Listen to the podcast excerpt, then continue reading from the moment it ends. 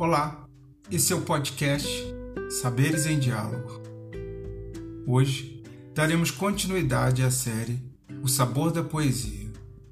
O objetivo é promover e incentivar o gosto pela poesia.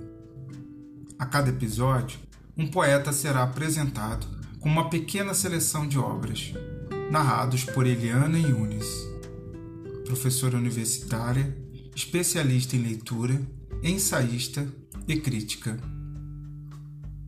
Neste episódio, ouviremos poesias de Mário Quintana.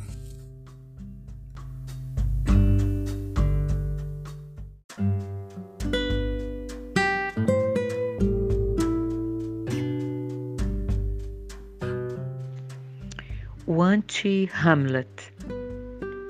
O que nos atrai no 007 é que ele é o tipo de herói anti-shakespeariano. Nada de casos de consciência. Não é como esse pobre príncipe Hamlet, que, para cometer meia dúzia de crimes, passa todo o tempo falando sozinho.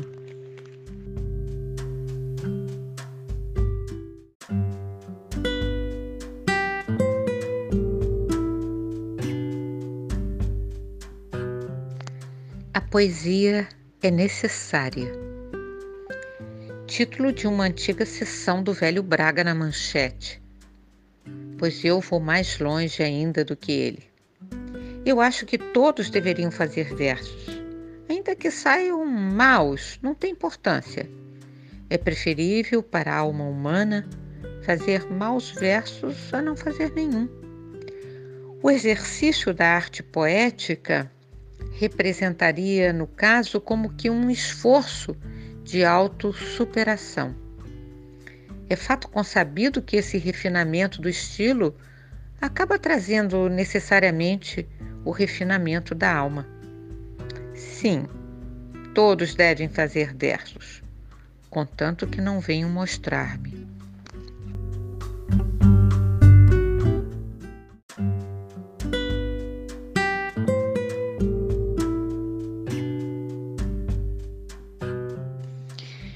O último crime da mala. Na mala que nem o anjo da guarda, nem o delegado do distrito, nem eu mesmo consigo encontrar, está minha única imagem, fechada a chave, e a chave caída no fundo do mar. Não adianta chamar escafandro, nem homens rãs, nem a sereia mais querida, nem os atenciosos hipocampos nada adianta. E por falar em querida, jamais se viu um crime tão perfeito. Não existem vestígios de mim.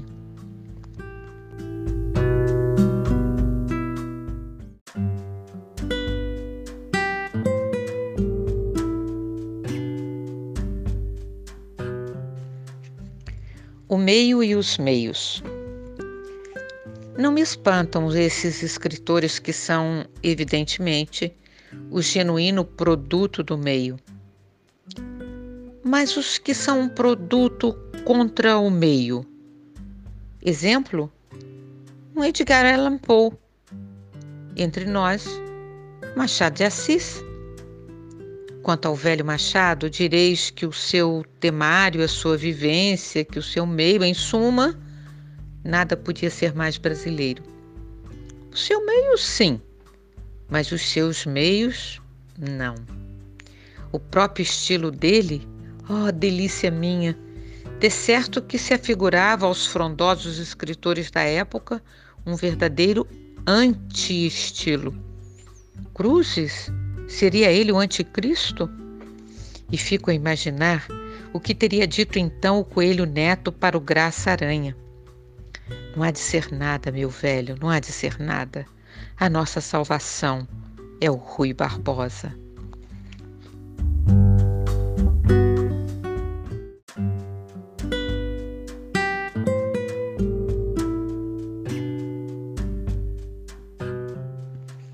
Mapa Mundi. A facilidade de comunicações acabou com esses tanques em que floresciam as diferentes culturas Quando antes olhava o mapa mundi e via-se cada país de um colorido diferente, podia-se tomar isso ao pé da letra. É verdade que o mundo continuou a ser uma colcha de retalhos, mas são todos da mesma cor. Bombaim, Roma, Tóquio, que se escondiam cada um com seu peculiar mistério nos compartimentos estanques de sua própria civilização, agora, a julgar pelos filmes, estão perfeitamente padronizados, universalizados. E no mundo de hoje, para desconsolo dos descendentes de Simba ou de Marco Polo, a única cor local das cidades famosas são os turistas.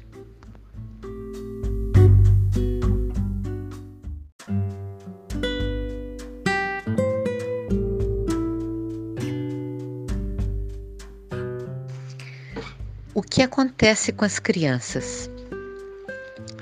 Aprendi a escrever lendo, da mesma forma que se aprende a falar ouvindo naturalmente, quase sem querer, numa espécie de método subliminar. Em meus tempos de criança, era aquela encantação. Lia-se continuamente avidamente um mundaréu de histórias, e não histórias, principalmente as do Tico-Tico. Lia-se corrido, isto é, frase após frase, do princípio ao fim. Ora, as crianças de hoje não se acostumam a ler correntemente, porque apenas olham as figuras das histórias em quadrinhos, cujo texto se limita a simples frases interjetivas e, assim mesmo, muitas vezes incorretas. No fundo, uma fraseologia de guinchos e uivos, uma subliteratura de homem das cavernas. Exagerei? Bem feito. Mas se as crianças, coitadas, nunca adquiriram o hábito da leitura, como saberão um dia escrever?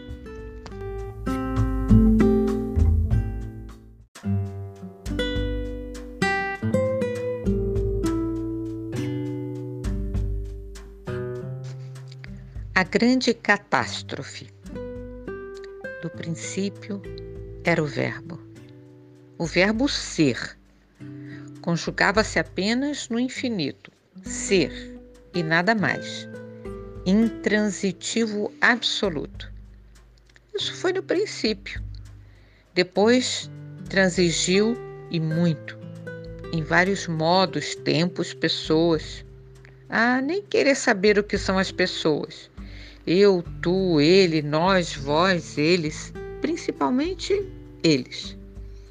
E ante essa dispersão lamentável, essa verdadeira explosão do ser em seres, até hoje os anjos ingenuamente se interrogam por que motivo as referidas pessoas chamam a isso de criação.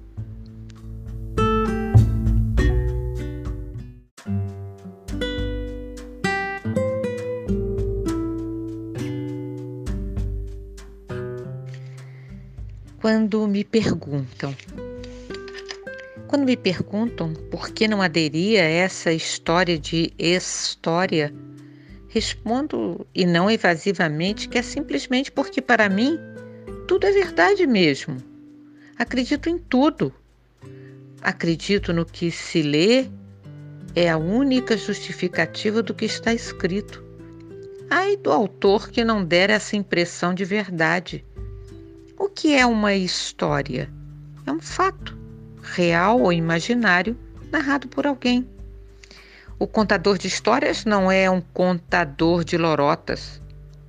Ou, para bem frisar a diferença, o contador de histórias não é um contador de histórias. E depois, por que descrever história se eu nunca pronunciei a palavra desse modo? Não sou tão analfabeto assim. Parece incrível que talvez a única sugestão infeliz do mestre João Ribeiro tenha pegado por isso mesmo. Também um dia parece que essa de Queiroz se distraiu e o conselheiro Acácio, por vingança, lhe soprou esta frase pomposa: Sobre a nudez forte da verdade, o manto diáfano da fantasia. Tanto bastou para que lhe erguessem um monumento com a citada frase perpetuada em bronze. Pobre essa. Hum, o mundo é assim.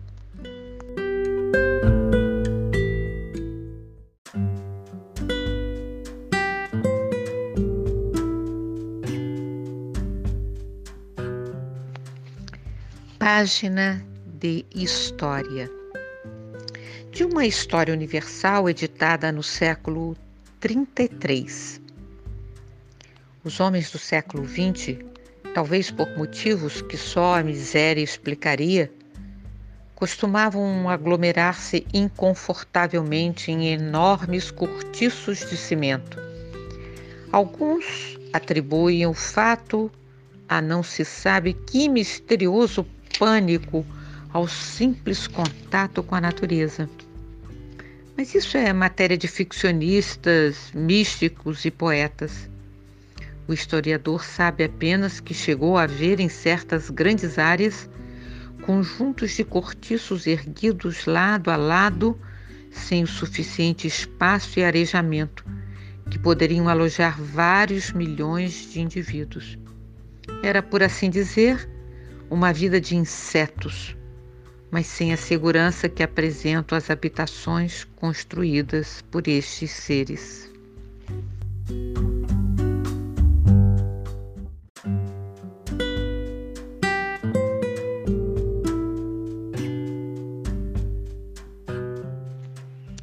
o anti-Hamlet.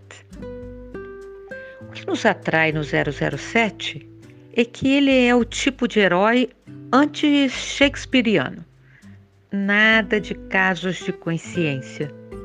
Não é como esse pobre príncipe Hamlet, que, para cometer meia dúzia de crimes, passa todo o tempo falando sozinho.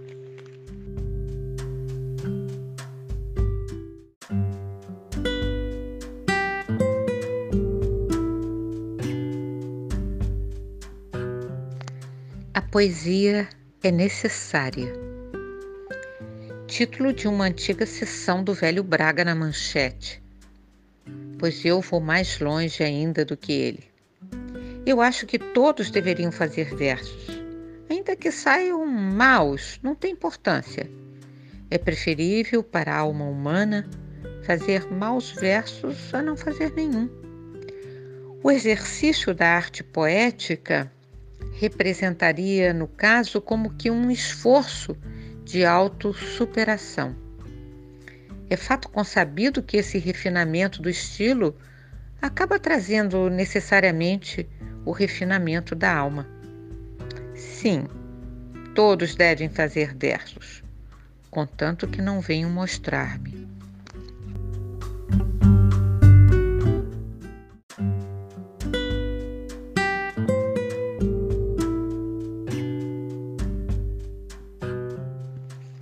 Mapa Mundi.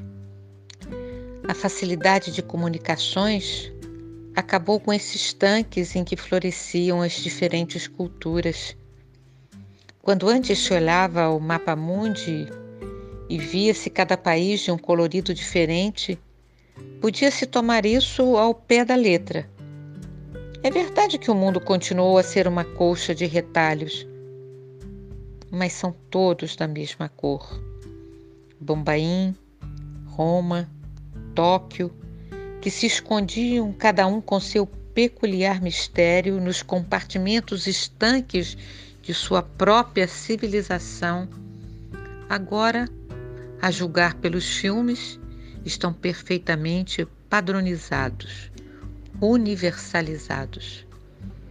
E no mundo de hoje, para desconsolo dos descendentes de Simbá ou de Marco Polo, a única cor local das cidades famosa são os turistas.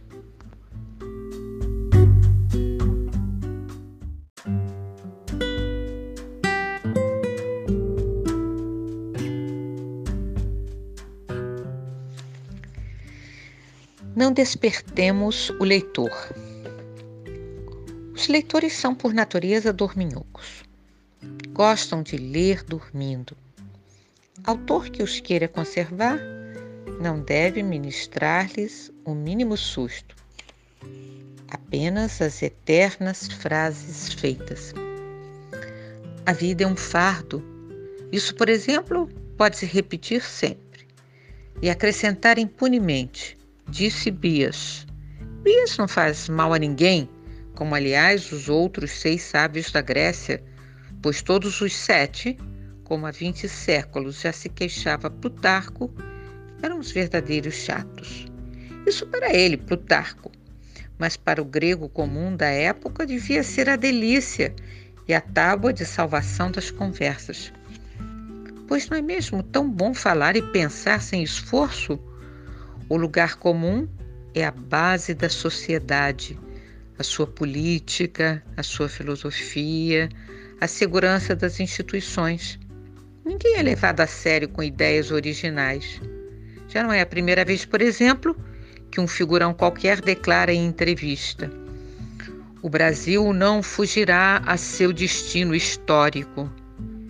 O êxito da tirada, a julgar pelo destaque que lhe dará a imprensa, é sempre infalível, embora o leitor semidesperto possa desconfiar que isso não quer dizer coisa alguma, pois nada foge mesmo ao seu destino histórico seja um império que desaba ou uma barata esmagada.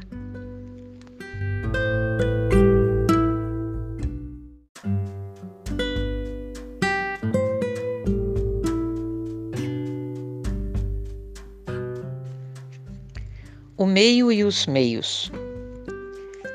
Não me espantam esses escritores que são, evidentemente, o genuíno produto do meio mas os que são um produto contra o meio. Exemplo: um Edgar Allan Poe.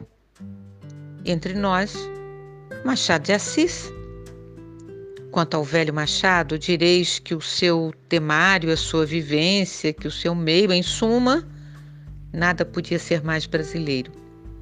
O seu meio, sim, mas os seus meios, não. O próprio estilo dele Oh, delícia minha! De certo que se afigurava aos frondosos escritores da época um verdadeiro anti-estilo. Cruzes? Seria ele o anticristo? E fico a imaginar o que teria dito então o coelho neto para o Graça Aranha.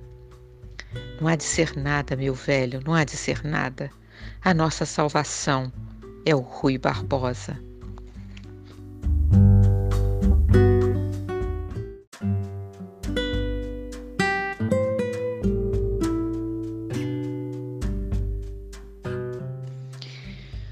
Último crime da mala.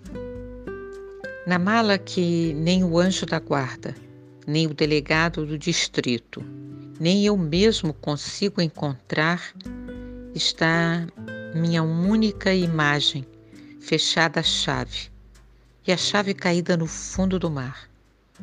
Não adianta chamar escafandro, nem homens rãs, nem a sereia mais querida, nem os atenciosos hipocampos nada adianta. E por falar em querida, jamais se viu um crime tão perfeito. Não existem vestígios de mim.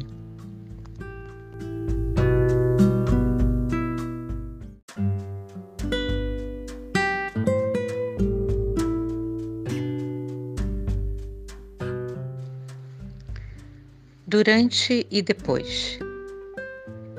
Quando eu lia o Tico-Tico, uma das coisas que mais me impressionavam era o que os personagens fariam depois de terminada a história. E ainda hoje acho que romance perfeito é aquele em que acabam morrendo todos os seus participantes, pois só aí poderia o romancista conscienciosamente escrever na última página a palavra fim. Em tal sentido, a história de Hamlet quase atinge a perfeição. Lá pelas tantas, Diz o príncipe a seu confidente que iria matar-se, e este lhe responde que faria o mesmo. Fez coisa nenhuma. O príncipe convenceu de que, se todos eles morressem, jamais poderia o velho Shakespeare escrever aquela espantosa tragédia. Ninguém sobraria no mundo para contar nada a ninguém. Só nisto eu discordo de Hamlet. Não sei de coisa mais triste do que um herói remanescente. Remanescente reminiscente. Eu disse que era triste? Pois eles não acham. Em vez de morrerem jovens e de rosas coroados, o que queria o poeta, eles aí gordos, carecas, empoleirados e com uma memória de morte.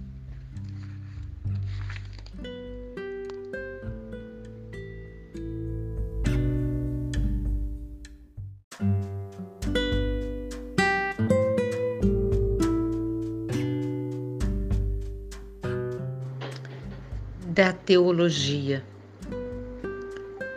A teologia é o caminho mais longo para se chegar a Deus. Mas só Deus, que é único, que não tem par, deve saber o que é a solidão.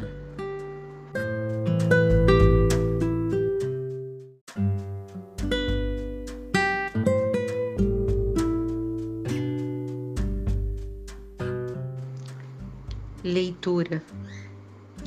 Livro bom mesmo é aquele de que às vezes interrompemos a leitura para seguir até onde? Uma entrelinha. Leitura interrompida? Não. Essa é a verdadeira leitura continuada. Com essa leitura dinâmica, de certo nem chegarão a me enxergar que sobrará de mim? Eu que só escrevo para os que gostam de ler nas entrelinhas, que escrevo, como bem sabem os meus fregueses, apenas para os gulosos e jamais para os glutões.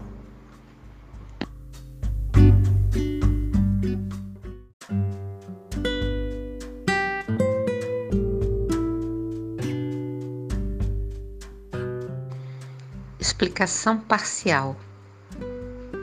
No outro dia escrevi que já tinha passado da idade de ler coisas sérias. Vocês vão achar engraçadíssimo, mas aos 15 anos devorei literalmente Dostoiévski e roí com avidez canina não sei quantas ossadas metafísicas. Éramos assim, os da minha geração. A gente queria apenas decifrar o mistério da alma, o sentido da vida, a finalidade do mundo. No fim, só me restou a poesia, outro enigma.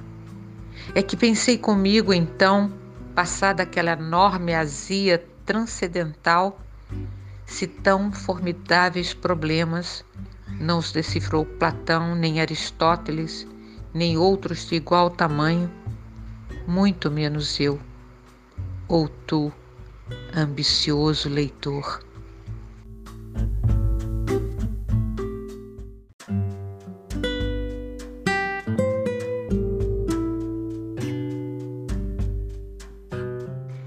Espírito e letra falam em decadência da arte de escrever. Mas isso que por aí se vê essa imprecisão, essa desconexão, é tudo um simples gráfico do espírito do autor. Não me venham, porém, dizer que ele não tem estilo. Tem-no, e muito seu. O estilo continua sendo o homem. Crise de estilo não existe. O que existe é crise de pensamento.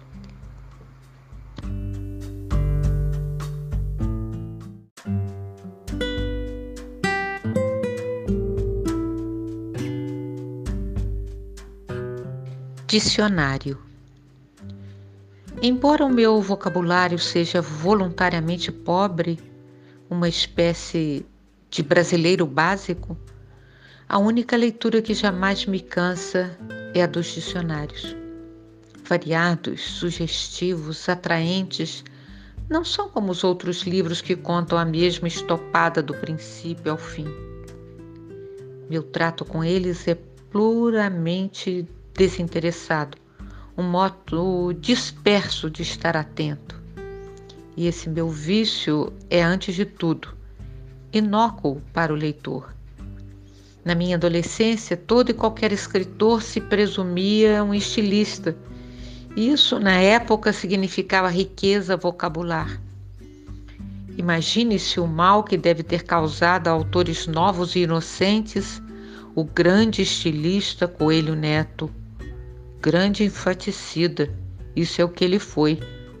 Orgulhávamos-nos como das nossas riquezas naturais, da opulência verbal de Rui Barbosa. O seu fraco ou o seu forte eram os sinônimos. Recordo certa página em que ele esbanjou seus haveres com as pobres mulheres da vida, chamando-as de todos os nomes, menos um.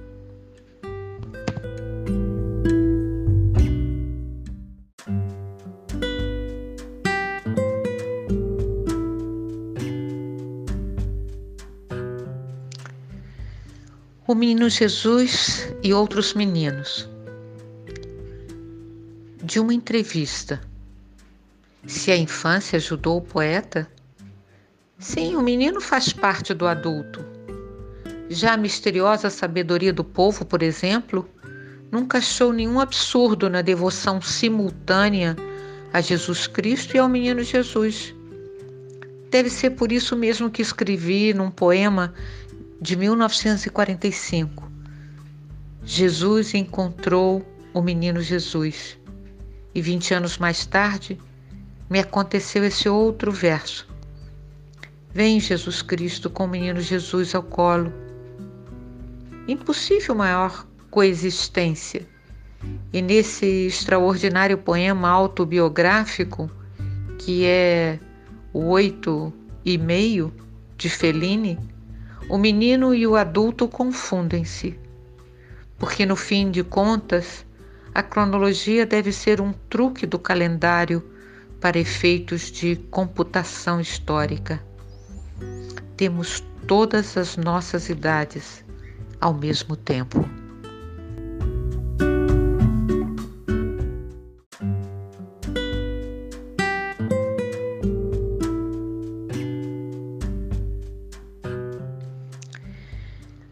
Claro enigma. Os poetas são os únicos que não podem falar contra os absurdos da religião. Mesmo aqueles que se julgam materialistas devem estar ingenuamente iludidos. A poesia é sintoma de sobrenatural.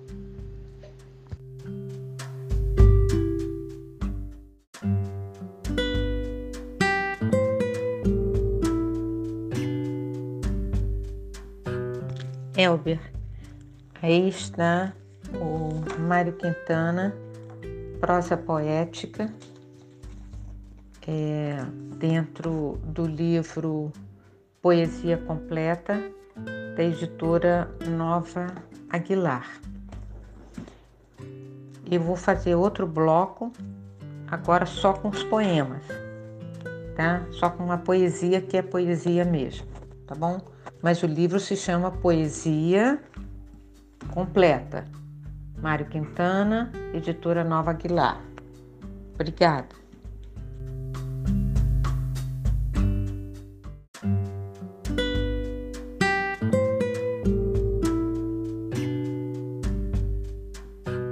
Esqueci de dizer para você que deu 16 minutos, tá?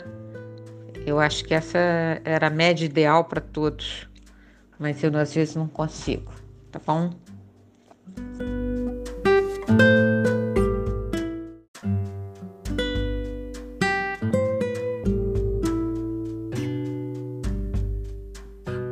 Ah, sim, esqueci de dizer que essa prosa poética está toda num livro chamado Caderno H.